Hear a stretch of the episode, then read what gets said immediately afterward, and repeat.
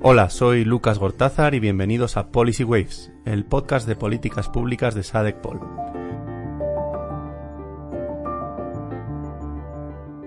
En educación, uno de los puntos de mayor consenso entre academia, política y práctica, y también probablemente en la sociedad civil, es el de la importancia del profesorado como el elemento clave de la política educativa. ¿Qué es ser un buen docente? ¿Cómo lo identificamos? ¿Qué hay que hacer para atraer a buenos profesionales a la escuela? ¿Cómo debemos remunerarles? ¿Y qué condiciones laborales deberemos ofrecerles para que puedan desarrollar bien su trabajo? ¿Qué políticas de formación inicial y continua funcionan? En España, sin embargo, se ha hecho muy poco de las preguntas que aquí formulo en las últimas décadas para poner a los profesores en el centro de la política educativa. No tenemos una estrategia de uso de los recursos clara, ni tampoco una selección basada en méritos y competencias que luego vamos a demandar en el aula. Al contrario, la selección todavía está basada en aprobar exámenes de largos temarios. Tenemos un sistema de formación inicial mejorable y no tenemos un acompañamiento efectivo a los nuevos docentes. ¿Y por qué es tan importante hablar de todo lo anterior? Es lo que vamos a tratar hoy en el podcast. En este podcast hoy nos acompaña Matthew Kraft. Matt es profesor de Educación y Economía en la Universidad de Brown y es además también investigador en el National Bureau of Economic Research de los Estados Unidos. Fue profesor de una escuela pública en Berkeley antes de dedicarse a la investigación, que se centra precisamente en esto, en los docentes, en el impacto de las condiciones laborales de los docentes en el aprendizaje, esto de las políticas que llamamos políticas de selección y desarrollo profesional, formación y acompañamiento. Acaba a aparecer como uno de los académicos más relevantes en educación en Estados Unidos, siendo uno de los jóvenes en los, en los, primeros puestos de esta lista. Su trabajo se cita habitualmente en medios eh, en Estados Unidos internacionales como el New York Times o el Washington Post y desde hace unos meses, para nuestra eh, felicidad, nos acompaña como fellow de políticas docentes en SADECPOL, por lo cual estamos muy contentos de poder aprender de toda su experiencia.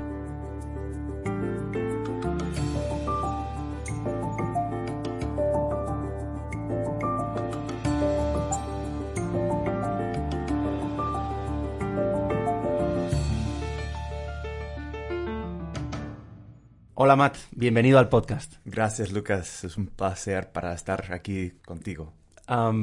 Matt, eh, me hace mucha ilusión poder charlar contigo tranquilamente eh, en este espacio. Acabo de leer un libro que tú mismo me recomendaste, Dana Goldstein, sobre la historia de la educación en Estados Unidos a través de la historia de los, de los docentes, ¿no? En los últimos 200 años.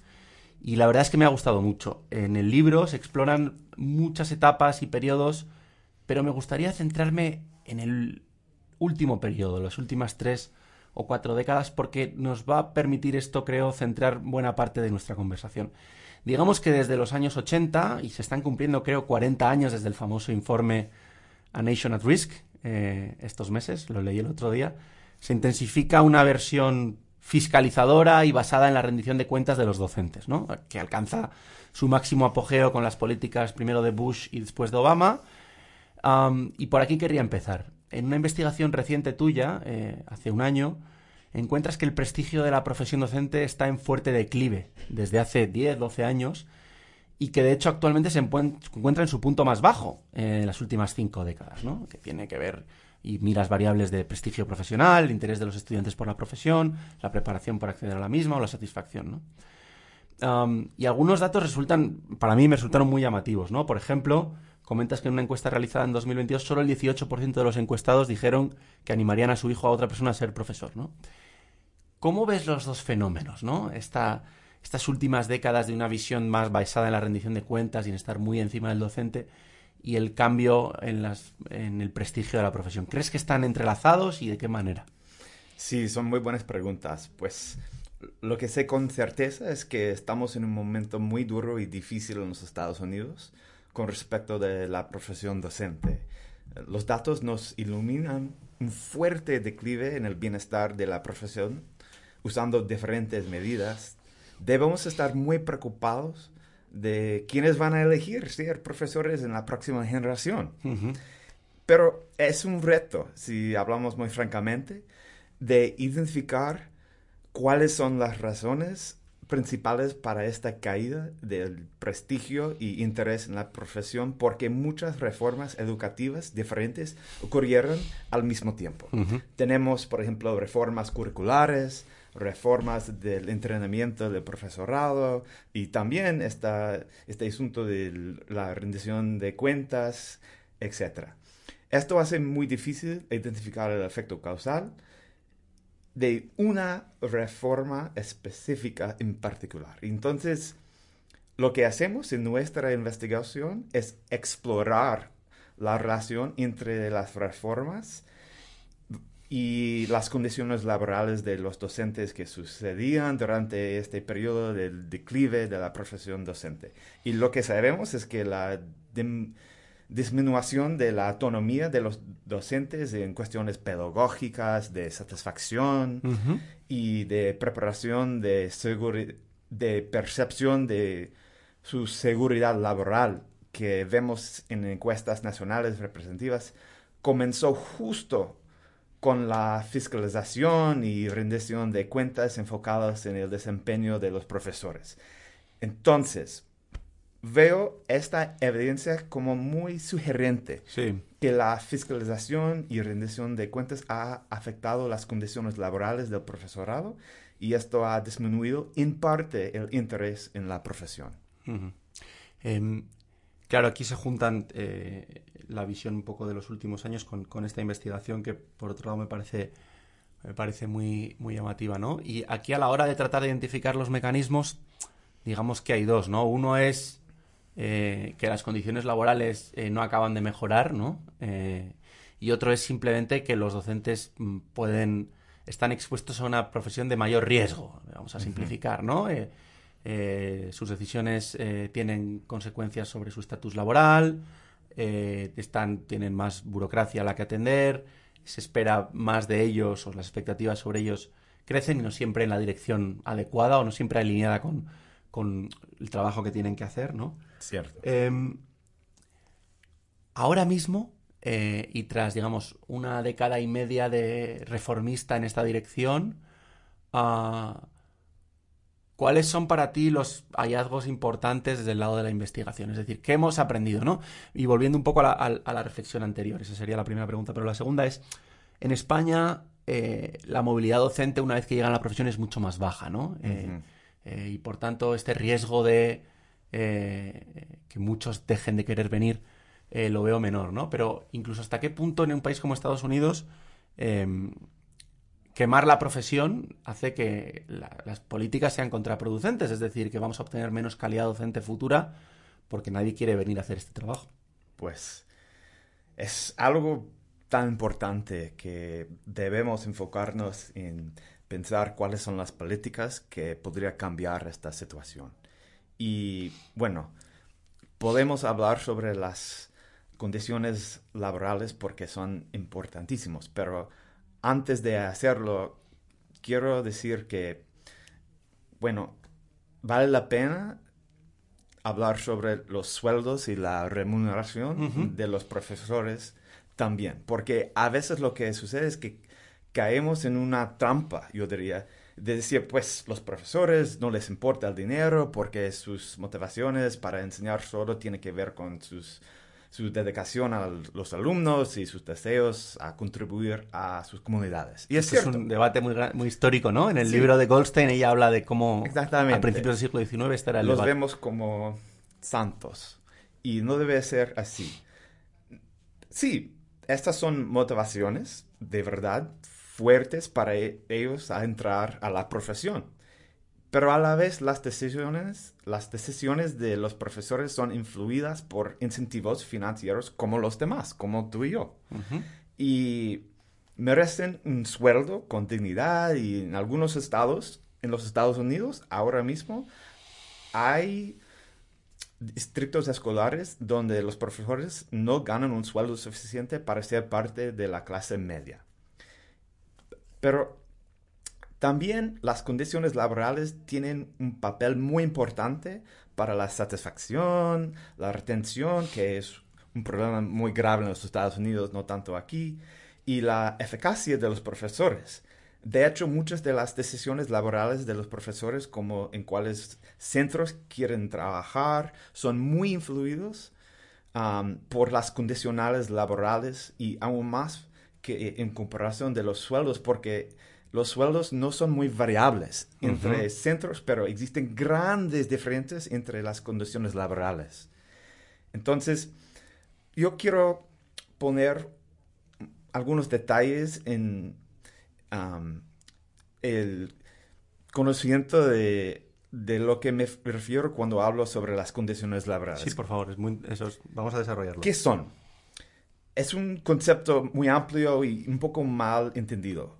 Cuando hablo sobre las condiciones laborales me refiero principalmente a las condiciones interpersonales, como la cultura, clima y, esto en un centro, el nivel de colaboración entre equipos de profesores, el nivel de confianza entre directores y profesores, la calidad del liderazgo de los directores, el tiempo de los profesores tienen para planear lecciones, la calidad del los sistemas de desarrollo continuo y evaluación, todo este conjunto.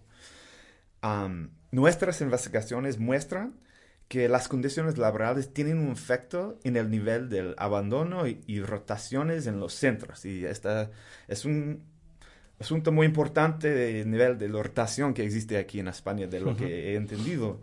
Y también tiene efectos directos e indirectos al rendimiento académico de los alumnos. Entonces, pues un problema clave en los Estados Unidos es que alumnos de bajos recursos académicos suelen asistir a escuelas con peores condiciones laborales. De los docentes. De los docentes, exactamente. Y eso aumenta la inequidad entre escuelas que sirven a alumnos privilegiados y las que sirven a alumnos vulnerables. en, base a todos estos hallazgos, Em, desde el punto de vista de las políticas educativas, si tú tuvieras que representar en una mesa de negociación los intereses de los, de los profesores, teniendo en cuenta el abanico amplio que has descrito ¿no? de, lo que son las condiciones laborales, em, y también teniendo en cuenta las restricciones a las que se enfrentan muchas veces los estados en Estados Unidos o los gobiernos, em, ¿cómo, deberían, ¿cómo deberían de priorizarse esa mejora de las condiciones laborales? Eh, eh, cómo debería ser, si se quiere, una jerarquía de, los factores, ¿no? Eh, pensando, por un lado, en el bienestar docente, pero también en, en la mejora de los resultados de los alumnos. Porque, claro, has dicho, has hablado de remuneración, pero luego has hablado del contexto, eh, de los centros, es decir, eh, ¿cuál debería ser el, abanico de, propuestas? Bueno, algunos, algunas cosas. Primero, yo creo que es muy, muy importante pagarles más y pagarles diferente. Y eso es un negocio, porque podemos ofrecer un aumento del sueldo a los profes, pero pedirles un compromiso de cambiar eh, la manera de remuneración que usamos, por ejemplo, en los Estados Unidos. Hay muchos factores que influyen al prestigio del la profesión, pero lo que podemos influir más sencillamente es el nivel de la remuneración. Y eso tenemos que tomar en cuenta cuando estamos pensando de cuáles políticas vamos a usar, porque podemos controlar los sueldos y la inversión de fondos en los diferentes centros, pero para cambiar las condiciones laborales cuesta muchísimo más. No es sentido del dinero, pero de simplemente poder hacerlo de una forma muy grande. Y pues, ¿cómo debemos cambiar el sistema de remuneración?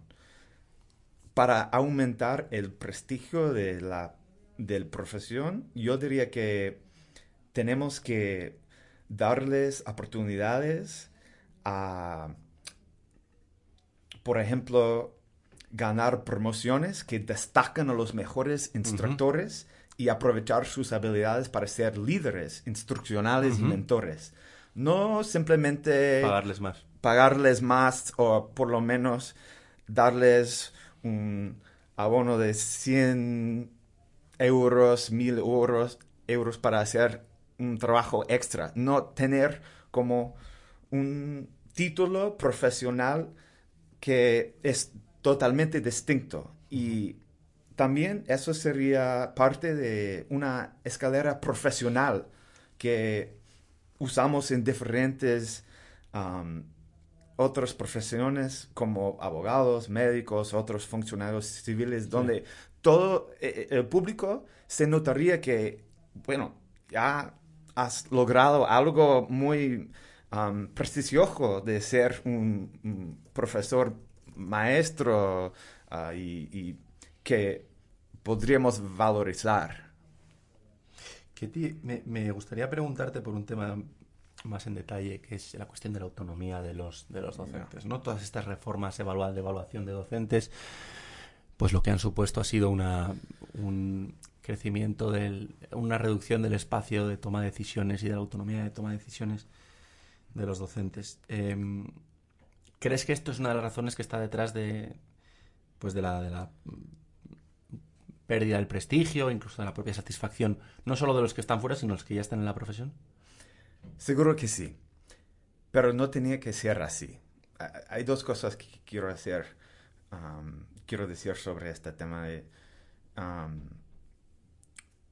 yo creo que es una buena cosa de alinear la instrucción entre aulas para asegurar un cierto nivel de calidad y estandarización entre el currículo. Y cuando yo era profesor en una escuela secundaria, me hubiera gustado tener más ayuda y recursos pedagógicos para no tener que estar reinventando la rueda cada día. Es muy agotador de tener que desarrollar sus propios recursos instruccionales solo cada noche antes de levantarse muy temprano para ir y trabajar en la ola. Pero a la vez, tenemos que pensar un poco más sobre la idea original del movimiento de rendiciones de cuenta para escuelas fue concebido como un intercambio de más autonomía para más accountability. Claro. Y en cierto sentido hemos perdido este intento original. Nuestros esfuerzos para medir la calidad de instrucción y desempeño del profesorado ha generado más incentivos para microdirigir qué y cómo enseñan los profesores, no de darles más autonomía. Entendido. Ahí está un poco la, segunda pregunta que te quería hacer, ¿no? Que es cómo, si ahora vamos a un mundo en el que vamos a recuperar cierta autonomía para los docentes ah, y vamos a transmitir más confianza en la toma de decisiones, ¿qué mecanismos blandos de rendición de cuentas, porque claramente en Estados Unidos no se han aplicado mecanismos blandos, se han aplicado mecanismos duros, ¿no? Eh, primero con exigencias y obligaciones y segundo con consecuencias duras, ¿no? ¿Qué mecanismos blandos de accountability, como has dicho en la palabra en inglés, de rendición de cuentas, existen para promover un equilibrio más razonable entre eh, de autonomía por un lado, pero también de asegurar objetivos eh, mínimos ¿no? De, desempeño y de aprendizaje. ¿Qué se está probando y, cómo ves tú ahora? ¿no? Eh, claramente el equilibrio anterior no ha funcionado, ah, pero también sería deseable tener un equilibrio intermedio en, la, cabeza para no pasar al, otro mundo, ¿no? el mundo previo en el que no había, eh, había bastante autonomía, pero no había rendición de cuentas. ¿no? Ya. Eh, ¿Cómo podemos equilibrarlas en un espacio intermedio? Más que todo, creo que tiene que ver con los directores de los centros. En el sentido de, en los Estados Unidos y también aquí en España, los directores no tienen mucha autonomía para seleccionar sus equipos. Y pues eso es algo que es muy importante porque si usamos una cultura dentro de una escuela para, generar motivación, para tener un cierto nivel de expectaciones y presión entre colegas, eso puede ser lo que va a motivar a ellos a ser dedicado a su mejoramiento continuo y tener un cierto nivel de como expectaciones que son sociales entre colegas. Si yo estoy aquí trabajando después del día lectiva para dar una pequeña tutoría a un alumno o llamar a algunos padres. Me dedico a trabajar mucho y no veo a mis colegas haciendo lo mismo. Eso es un problema y genera malas relaciones y menos confianza entre equipos. Entonces, si, si, damos más autonomía a los directores a seleccionar su equipo y contratar a profesores, podríamos evitar las situaciones en, en, cual, bueno, un profesor ya fue contratado por una razón que no tiene que ver con este propio ah, centro, sino fue nada más que el profesor tenía más senioridad y por eso le, le tocó la plaza eso, este profesor no tiene nada de consecuencia de cómo se relaciona con los demás, porque su trabajo es seguro y no fue elegido por su bien alineación de sus propias motivaciones y sus habilidades. Con las necesidades de los alumnos. Exactamente. Y en ese sentido, Em, a mí lo que me, desde un punto de vista de política educativa, ¿no? Eh, que está claro que quizás hay que redirigir este sistema de mm, más autonomía y una rendición de cuentas, que no es ni la de hace cuatro décadas, pero que tampoco debería ser la de hoy, en un espacio intermedio. Em, ¿Qué mecanismos institucionales puedes asegurarte, dando a la vez, o sea, este es el, dilema siempre, ¿no? Eh, yo te voy a dar autonomía, pero luego te voy a evaluar duramente y tal. En realidad estoy condicionando tu autonomía, ¿no? Y porque al, evaluarte voy a redirigir tu práctica, voy a obligarte a hacer las cosas de una determinada manera.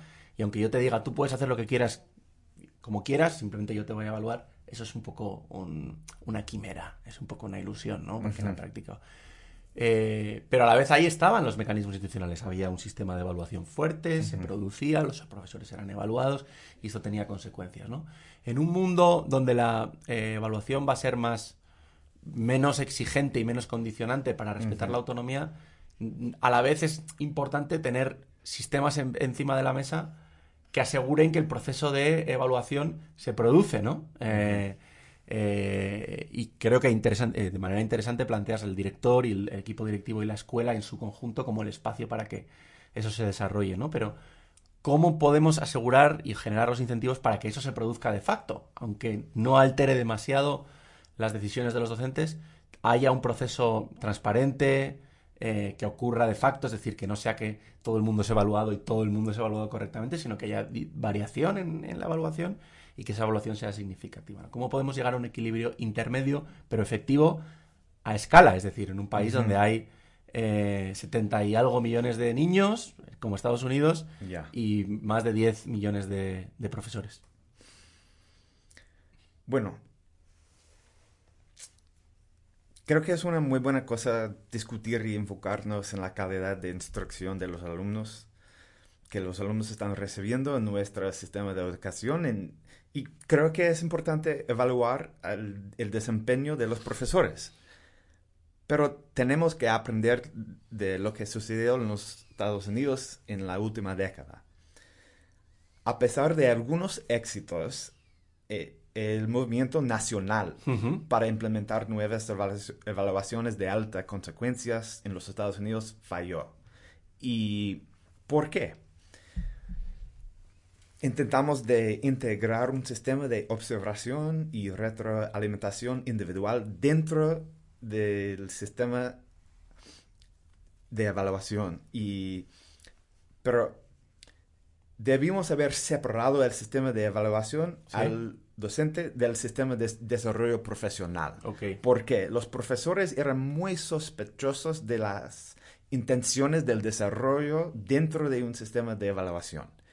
Entonces, yo diría, pues, si encargamos a todos los directores y su equipo um, para observar y evaluar y dar feedback a los profesores y ellos mismos son encargados de evaluarles, eso crea como un, choque entre las intenciones y podemos, por ejemplo, invertir más dinero en un sistema de coaching, de observación, de alimentación. Sobre eso quería preguntarte. Y podemos hablar más sobre cómo podríamos hacerlo de una forma a, escala, pero creo que intentamos hacer dos cosas con ah, un sistema y, falló por esto. Y, también ah, lo que hicimos es imponer un sistema desde arriba para abajo.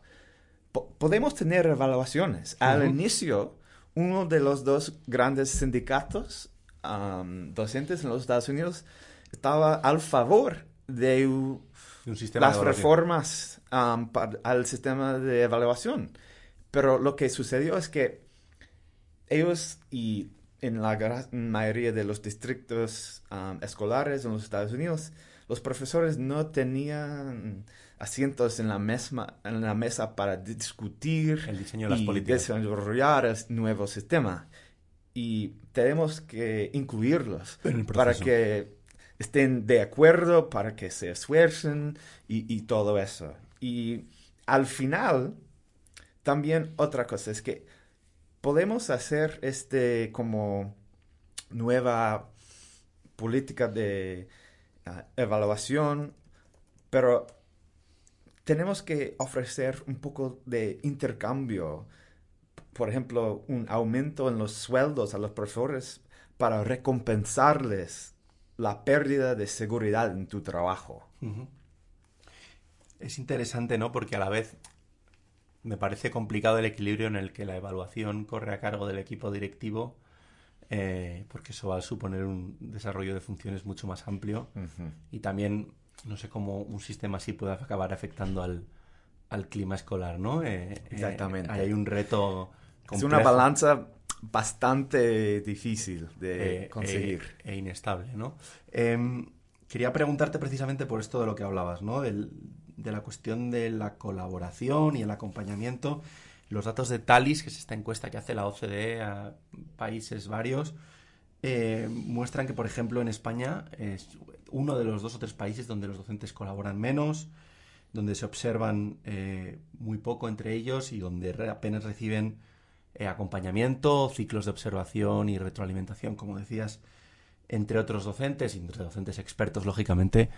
Em, esto, ¿no? En la, investigación en ciencias sociales y en investigación causal ha habido muchos avances a la hora de mostrar y cuantificar el impacto que unos docentes pueden tener sobre otros a partir de este tipo de iniciativas de emparejamiento docente.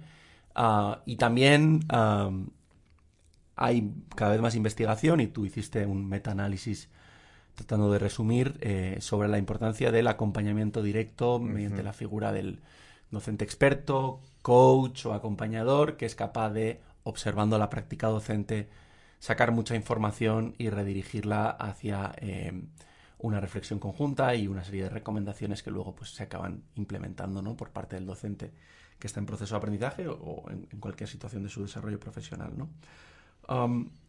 ¿Qué potencial le ves a generalizar esto, que implicaría muchísimos recursos?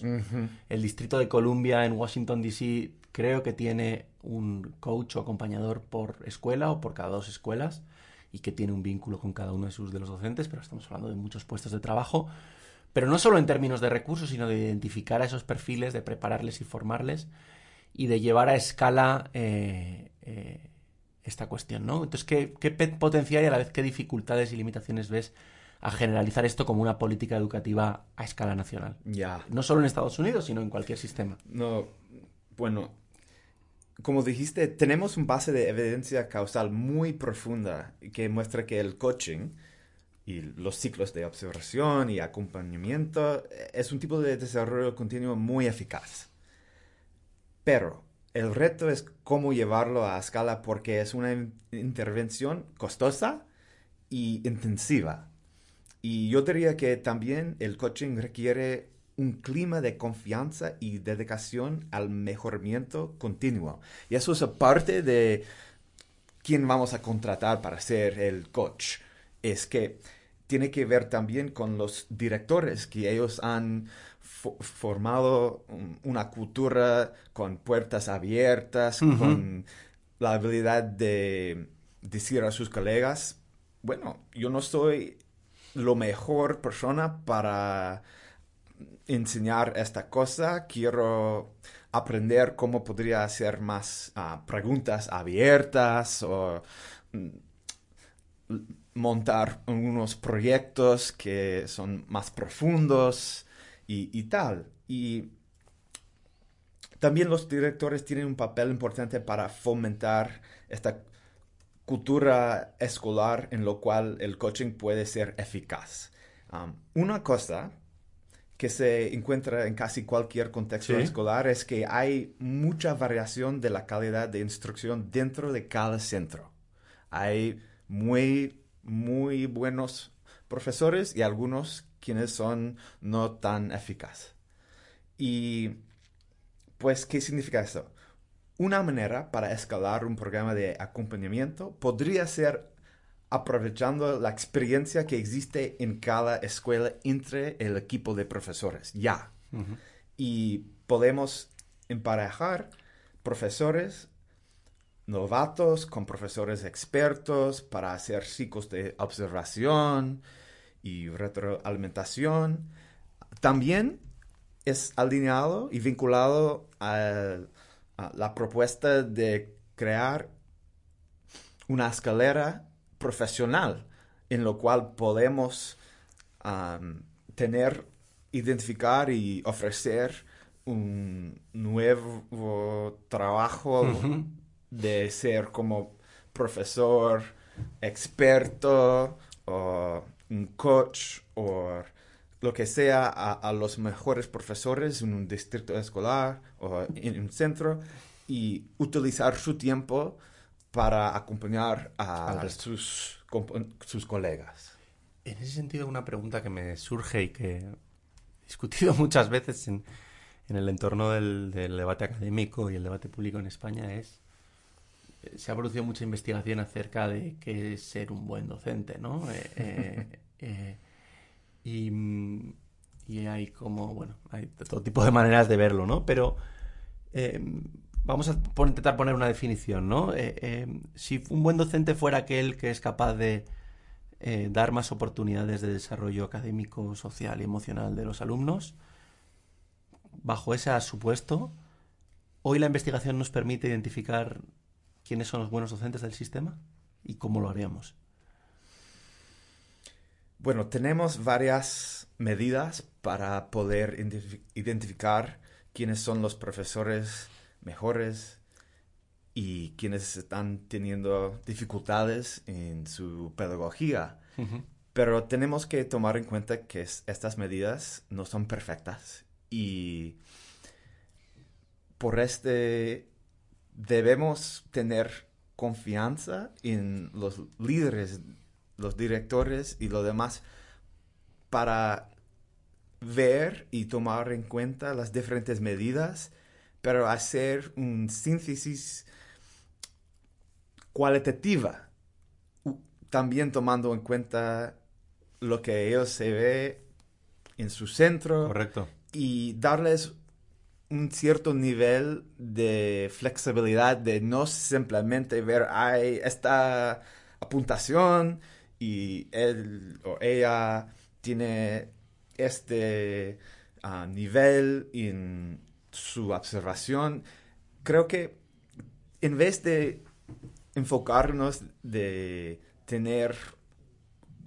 una evaluación muy específica para cada profesor, si nos enfocamos en, bueno, los principiantes y dedicamos más recursos para desarrollar la gran mayoría de los profesores quienes son muy buenos, pero podrían ser excelentes. Y eso sería una inversión de fondos para mejorar el equipo en vez de preocuparnos tanto con algunas pequeñas ejemplos de cuando los profesores no están haciendo bien su trabajo. Bien su trabajo. Pero podemos identificarlos, ¿no? O sea, que hay varios instrumentos encima de la mesa ahora, ya sean encuestas, eh, observaciones, datos administrativos que nos permiten más o menos, y sin volvernos locos, entender, entender que hay diferencias de lo que los docentes logran con sus alumnos eh, y entender el porqué, el, el, eh, sobre todo a través de las observaciones basado en la práctica docente, cómo, cómo, son esas diferencias y qué impacto tienen. ¿no? Ya. En cualquier... O el conocimiento que tienen pedagógico o didáctico de su materia, por ejemplo. ¿no? En cualquier profesión, el sector del mercado laboral, siempre eh, hay que tener cuidado de tomar decisiones de altas consecuencias usando una medida. Yo no te hablo de las decisiones, sino de cómo medirlo, ¿no?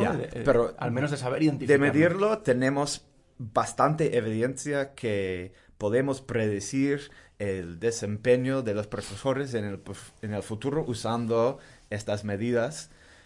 Lo que sabemos también es que es siempre mejor a tener más que un año de observar el desempeño de un profesor. más de una observación, ¿no? Más, más de una observación eh, y aún mejor diferentes observadores y gente viendo y evaluando porque cada persona tiene sus propios sesgos, y tal. No, desde luego siempre la, respuesta a la falta de datos eh, no es menos datos, sino siempre más información y siempre con, teniendo en cuenta el, error o los, los, errores que uno puede cometer recogiendo información y siempre generalizándola aumenta.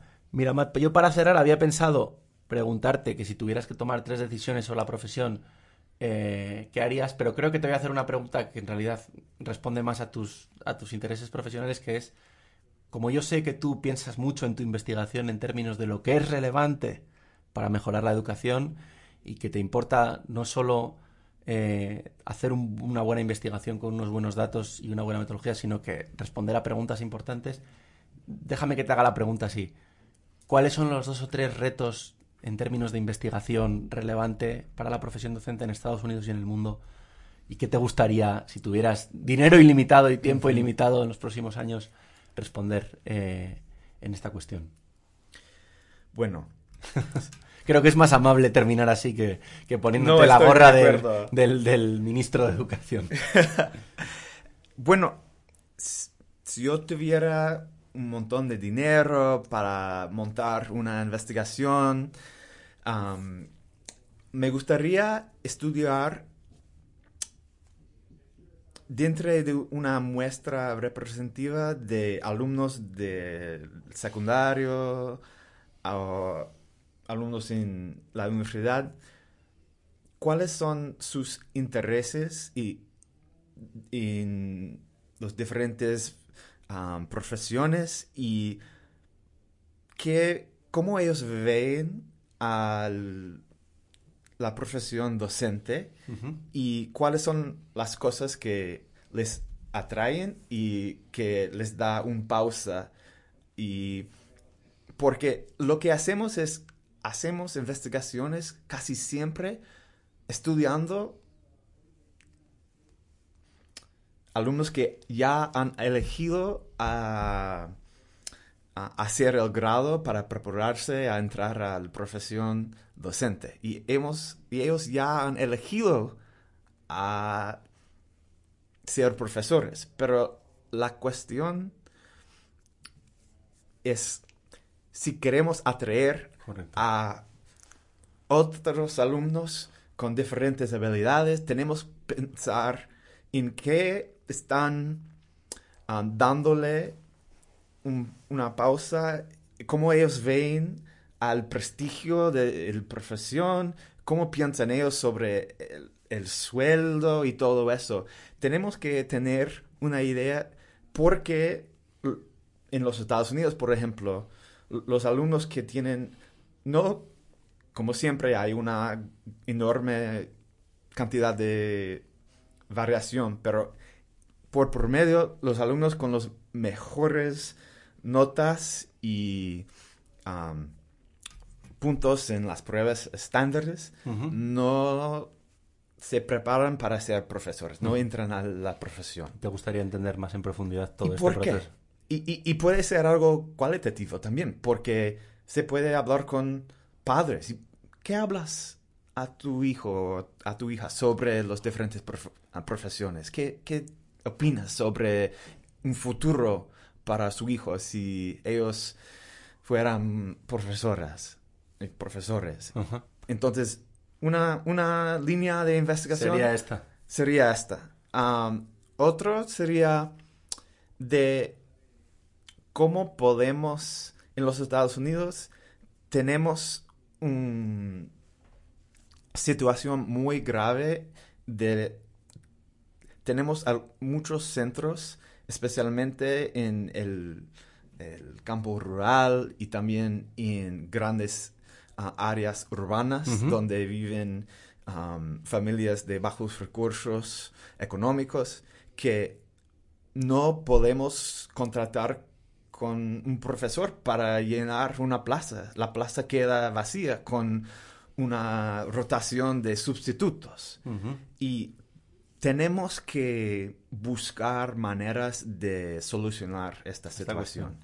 Y puede ser incentivas financi- ah, financieras, podemos utilizar otros mecanismos como becas para la preparación en la universidad, si te dedicas a trabajar en un centro de alta complejidad o tal.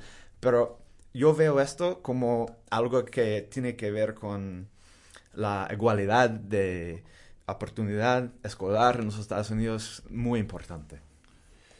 Muy bien, Matt. Eh, me quedo con estas dos cuestiones, ¿no? De cómo entender cómo toman las decisiones los futuros profesionales para llegar a la profesión, las razones que les empujan o que les frenan para, para hacerlo. Y me puedo imaginar un montón de subpreguntas a través de ello. Y, segundo, este tema de cómo podemos eh, reducir la exposición de las escuelas a este mercado laboral tan cambiante que lo es todavía más en Estados Unidos y que daña la estabilidad de, los, de las escuelas y, y el bienestar de los alumnos. Matt, eh, ha sido un gusto eh, charlar contigo. Eh, tu español va mejorando de manera exponencial. Bueno, gracias Y- por y- tu paciencia y todo. Pues ha sido un placer enorme poder practicar mi español aquí con tu, contigo y, con todo el equipo de SAD. En fin, que estamos aprendiendo mucho y creo que ha sido una muy buena conversación que refleja buena parte de lo que estás haciendo, pero no solo lo que haces tú, sino buena parte de lo que está pasando. Y esa es una de las claves, yo creo, ¿no? de el éxito de tu investigación, que es conectar preguntas importantes con, con la mejor eh, pues, investigación posible. Así que gracias a ti. Bueno, gracias.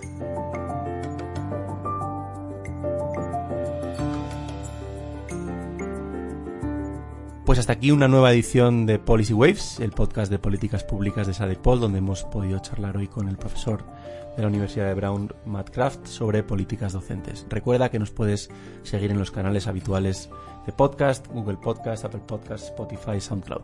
Hasta pronto.